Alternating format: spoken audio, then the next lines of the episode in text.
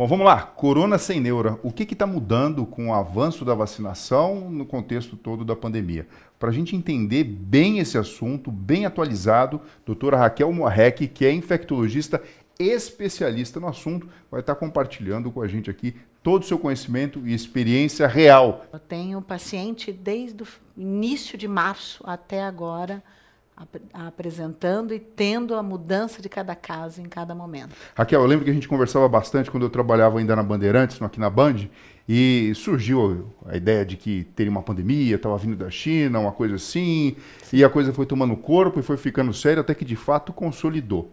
E algumas coisas a gente percebe que vem mudando. Né? No início, eu até fiz aqui algumas anotações importantes que as pessoas mandam pergunta para a gente e a gente vai aproveitar realmente seu conhecimento aqui.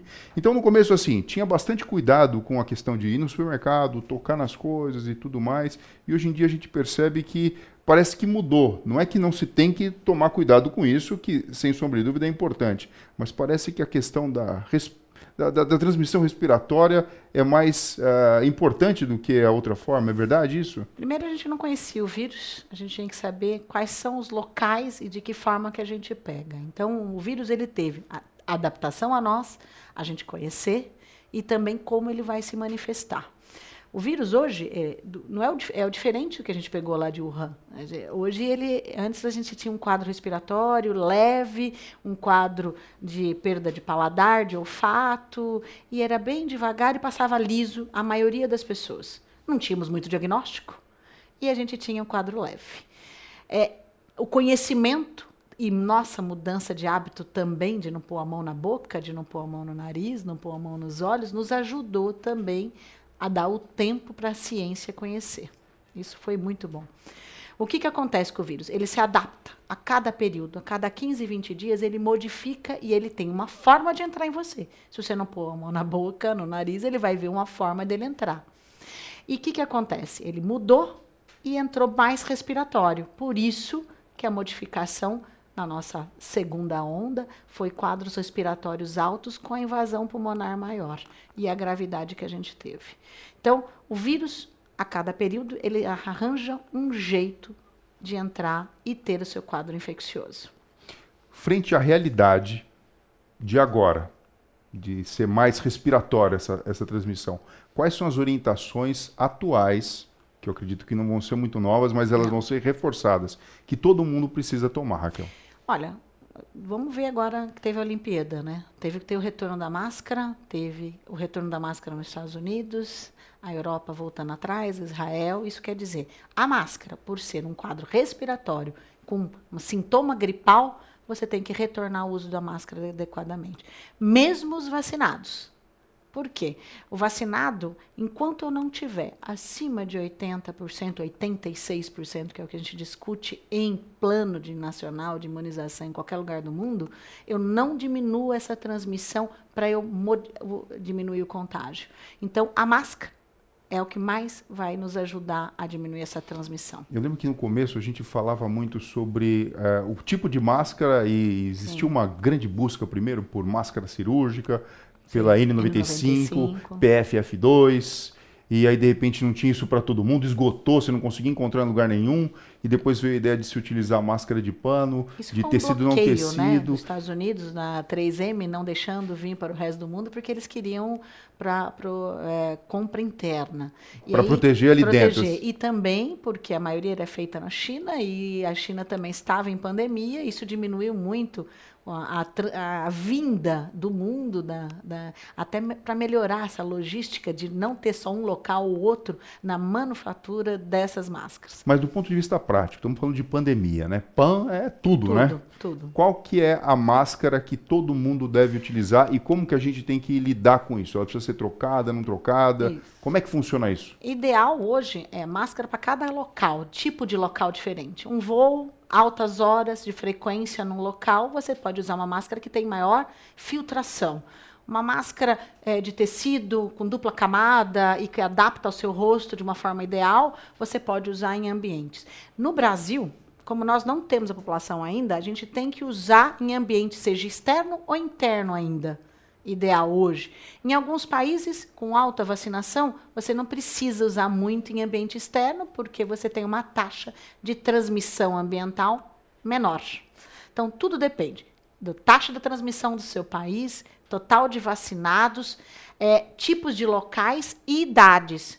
É, o CDC coloca por faixa etária é, criança até supervisionado, acima de 2 a 6 anos, acima de 6 a 12 anos você usa uma máscara por um período e que seja mais adaptada, acima de 12 você pode usar uma máscara cirúrgica é, e, em tempo, quer dizer, depende muito do local, idade, supervisão e as máscaras hoje é em torno de duas a três horas mesmo, porque teve os trabalhos definido qual ela é, é, quanto que ela responde, o quanto ela pode ser Então filtrada. você usou uma máscara, passou esse período de mais ou menos uma hora e meia, duas horas, aí três horas no máximo, é bacana você guardar ela no saquinho então e pegar uma limpa de Pega novo. uma limpa. Qual o problema de trocar a máscara? As pessoas têm a mania, elas estão cansadas de usar máscara, usa uma e deixa quieta e vai usar até o dia inteiro a máscara. Isso não vai diminuir o risco. Como hoje a gente já sabe, definiu que não é ambiente, é respiratório, uso da máscara é ideal. Raquel, outra coisa importante.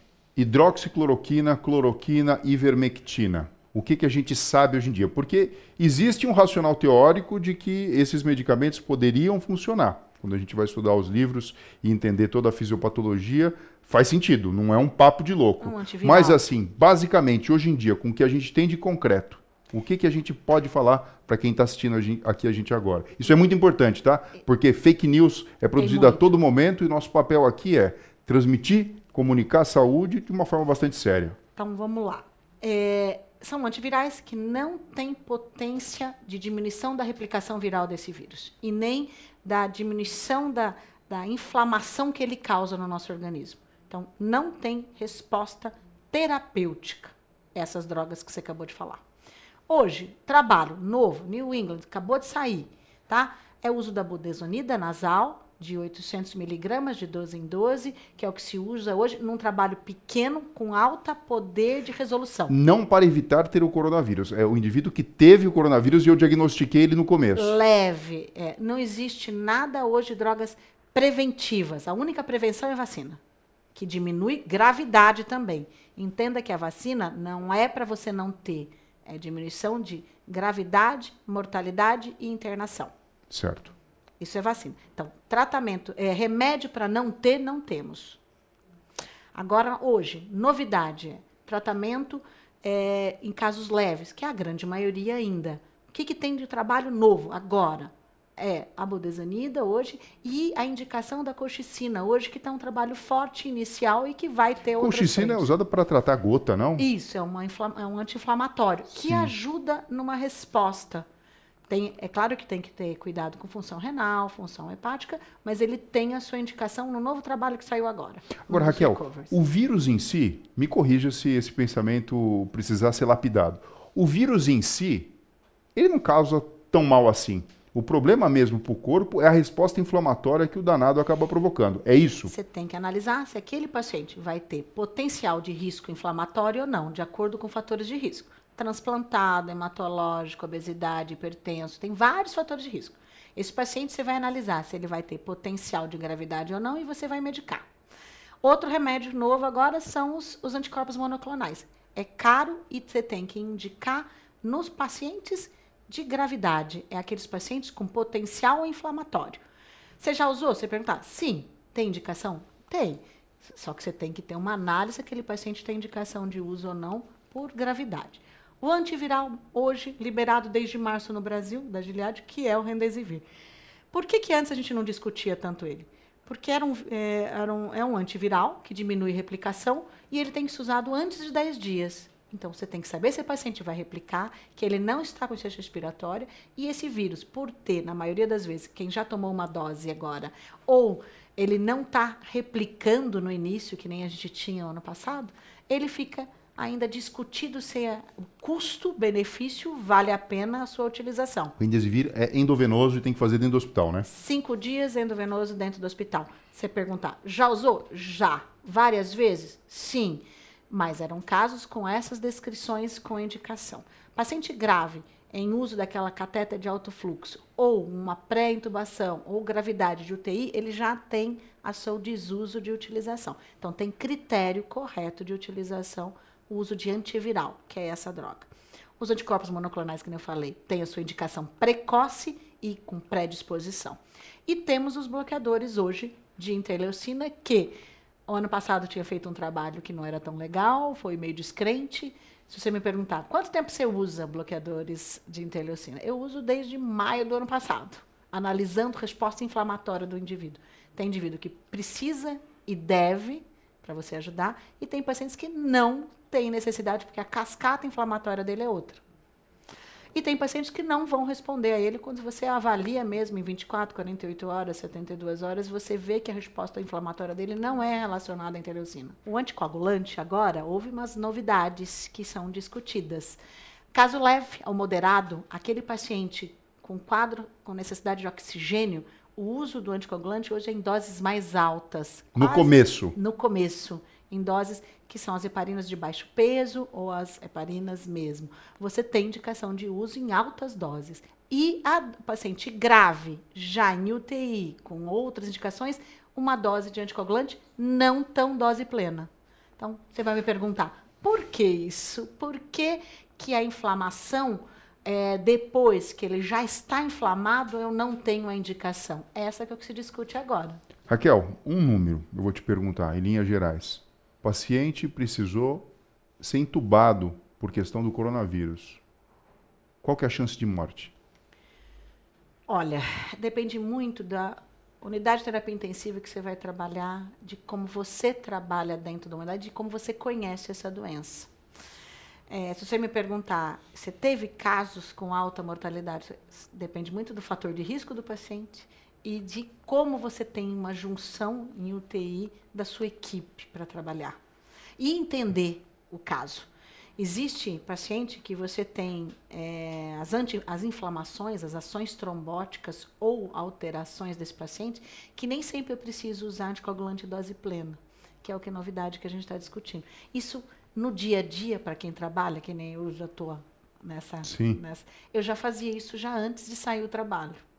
Ou então, seja, para quem está escutando a gente aqui e de repente teve um parente, uma pessoa conhecida que foi entubado, Depende. não significa que isso é uma sentença de morte. Não. Isso vai variar muito de indivíduo para indivíduo, o local que está e as e características individuais de cada um e a resposta daquele paciente.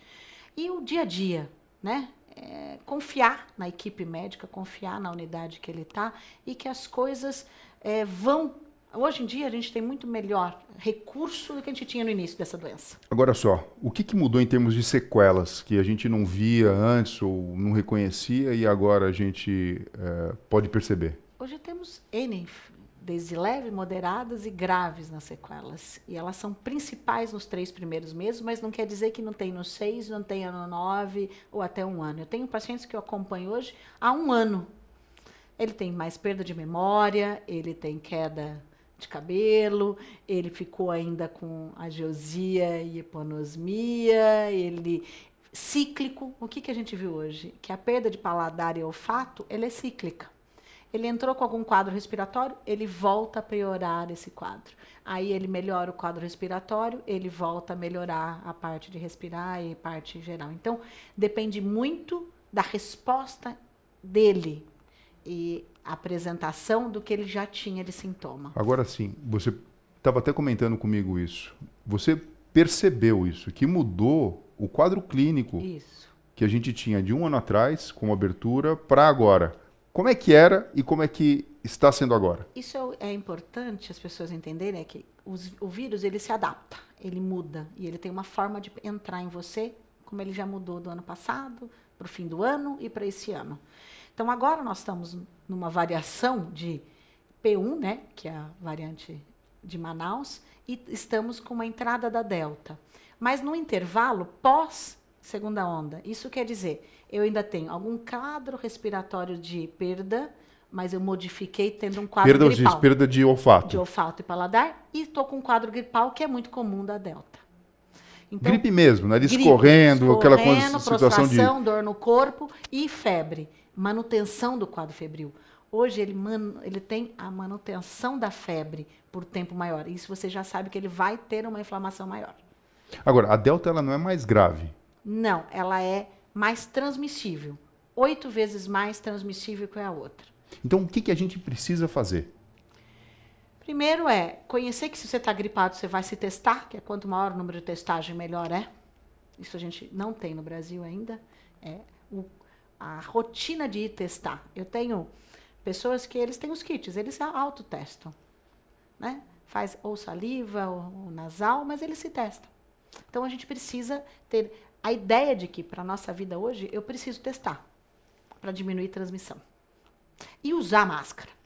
Isso é a principal indicação hoje. A máscara, por ser respiratória ter gotículos e tem alta vírus em gotícula, ela você tem uma transmissão maior em quadro respiratório. Agora, e a vacina? Porque assim, no começo, quando os idosos começaram a ser vacinados, a gente observou, num tempo depois, que diminuiu o número de internação e de óbito em pessoas dessa faixa etária. Então, assim, isso bem perto a gente percebeu mesmo que, que mudou, que funciona. Sim. E assim sucessivamente. Hoje em dia, quem é o grande público que está aí mais perto do Vulnerável. risco? Vulneráveis. Os vulneráveis é uma dose e os não vacinados. Uma dose os não vacinados. E a perda do distanciamento com o uso de máscara. Ponto. Então, hoje, o maior risco são eles. O, o vacinado com uma dose vai apresentar um quadro mais tardio. Aquele que pode inflamar mais tardio. O que é melhor, é mais fácil de tratar. É, você vai conhecer e vai acompanhar esse paciente para ele não ter esse grau de inflamação. O não vacinado hoje, com alta carga viral, ele é mais grave. Então, por isso, hoje eu estou pegando jovens que ainda não foram vacinados com quadros um pouco mais de manifestação clínica. Não de entubado, não de internado, mas quadro clínico mesmo. Então, o jovem tem uma manifestação maior por ele não estar tá vacinado ainda. Então, qual a população hoje? Não vacinado e uma dose e que fica em risco por não uso correto de máscara, que é o que ainda estamos transmitindo. Agora, e as crianças? A manifestação clínica é diferente, Raquel? A criança, ela tem um quadro leve na época do vírus e ele pode se manifestar com uma síndrome inflamatória 10, 15, 20 dias depois. Você perguntar, já teve um caso desse, de SIMP, que é chamado de SIMP? Sim, já tive pacientes, crianças, porque eu atendo adulto e criança. SIMP o que, que é? Síndrome inflamatória é isso, isso, síndrome hum. inflamatória. Multissistêmica. Pediátrica. Pediátrica. Isso. Se você me perguntar, já teve caso? Sim. O que, que é? Ele inflama tardio. Por que, que ele inflama tardio? Ou ele tinha uma predisposição já dele, ou ele entrou em contato com outro vírus, ou ele já estava inflamado e ele reinflama. A gente não tem a ideia por que tardio.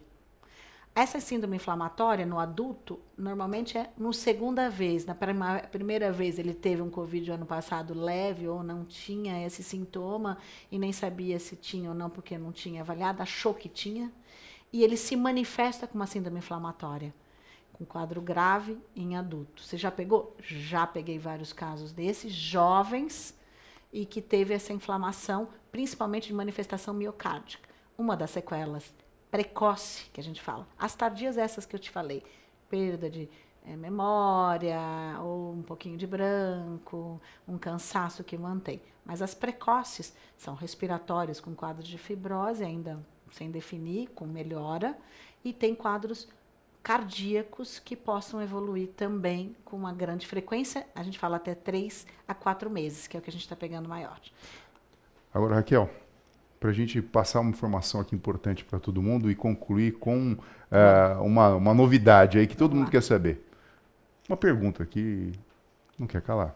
Quando que a pandemia vai acabar? E como que isso vai acontecer? Vai ser de repente ou vai ser tipo assim, um volume de uma música alta que eu vou reduzindo, reduzindo, reduzindo, até que fica uma música de fundo e todo mundo vai lá uma vez por ano, dá o braço, toma vacina e está tudo correto? É essa que eu quero.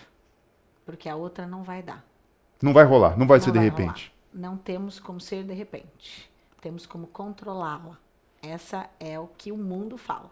Controlar coronavírus. Isso é a meta do mundo, tá? Controlar é vacinar a população mundial, que hoje nós estamos em torno de não chega a 15% da população mundial vacinada. Eu tenho que ter acima de 80. Então eu vou ter um tempo ainda para tratar os vulneráveis. É, a África está a toque de caixa. Quando eu tenho uma transmissão alta, e tem mutação do vírus a cada 15, 20 dias, ele vai se adaptar e vai liberar vírus para o resto. Então, quando vai tá, acabar? Eu vou diminuir com essa musiquinha e eu vou controlar com vacina a população mundial, que se Deus quiser, ano a ano. Só assim a gente acabou com gripe espanhola, só assim a gente acabou com é, a morte ou de doenças evitáveis né, no mundo. Isso é a história da vacina. Então quer dizer, provavelmente a gente vai ter uma vacina anual para isso. Sim. Isso vai ser o que Essa a gente é vê no futuro. horizonte, o futuro, um futuro bom. Bom. Uh, máscara, talvez por mais uns dois, três anos? Vai ter máscara para em ambientes fechados. Eu acho que ainda é em ambientes fechados, ou de máscara por tipo de local. Podemos que... pensar mais ou menos dois, três anos? O que, que você acha? Eu acho que é, é, é, a meta. Eu espero, eu queria para o ano que vem. Sim. Mas ainda, se tiver um mundo ainda com transmissão alta em algum local, é, o resto do mundo vai estar sofrendo com isso. Então, enquanto países vulneráveis né, não forem vacinados, o vírus continua sendo mantido. Então, não é só primeiro mundo vacinado, tem que ter o resto do mundo vacinado também. E você representa para a gente aqui a esperança, né? Porque você trata de fato pessoas que têm o coronavírus no seu dia a dia. Se você me perguntar, hoje eu tenho 18 casos ainda. Não está leve, mas é leve. Para mim, hoje é leve. Eu Qual tinha... foi o máximo que você já chegou por dia, eu Raquel? Eu já cheguei a 85 pacientes graves Dentro. Para uma médica infectologista uma médica. e sua equipe. É, não, eu sozinha vendo 85 casos. Muita gente. Sem vacina. Se você me perguntar, eu não tinha vacina ainda. Eu comecei a vacinar em janeiro. Existe medo. Eu tenho filhos, tenho medo, é, tinha medo de pegar, tinha medo de transmitir. Aí você me perguntar, quantos testes você fez? Não me pergunte, porque eu, eu oriento testagem e eu faço, né? todo risco que eu acho que é a mais que eu fiz, ou tive um procedimento, fiz um paciente a mais, eu, eu, eu faço testagem para que eu não transmite aos meus filhos. Eu acho que é, trabalhar na frente nos mostra a gravidade, nos mostra esperança, nos mostra que a gente consegue. E o paciente também consegue. Eu fico muito feliz quando sai, quando tenho esperança de que eu consegui fazer. No início, sem ter um trabalho definido, sem, se você me perguntar quando que você usou corticoide, né? Que agora tem trabalho definido, né? Em junho, julho, eu usei em março. Antes, se você me perguntar, é, a tocilizumab é um remédio que a gente usa desde quando? Desde maio do ano passado. Há quanto tempo saiu o trabalho definidor? Maio desse ano. Então, existe muita coisa que você vai para casa, vai pensar, vai estudar, estudar, estudar para fazer o melhor, atender de forma melhor o seu paciente. E muito você vai chorar porque você não consegue fazer o que você gostaria e nem perna. Eu tive dias que eu não, eu trabalhei 16 horas e eu não sabia se eu ia conseguir chegar em casa de volta. Mas é, todo mundo está na pandemia e eu estou ali e resolvi que aquilo tem que ser feito. Eu vejo isso e tiro o chapéu para a infectologia, para todos os infectologistas, porque, enfim, sem esse trabalho integrado, racional, pô dedicação, mão, né? pôr a mão na massa, é, na verdade, a, a gente estaria aí. Eu tenho muitos colegas que não põem a mão, mas a gente tem que pôr a mão. E eu trago todos juntos comigo. A minha, equipe, a minha equipe agora, eu preciso de uma equipe, porque eu estou ficando mais velha e não estou conseguindo mais. Então, é, a equipe trabalha junto e também tem gana para isso. O último comentário. Vacina boa é vacina no braço, correto? Corretíssimo. Vamos vacinar a todos. Olha, muito obrigado pela sua participação. Uma pessoa que de fato se dedica desde o começo da pandemia à causa. Muito obrigado, Raquel. Eu que agradeço pelo convite. É uma honra minha estar aqui com você.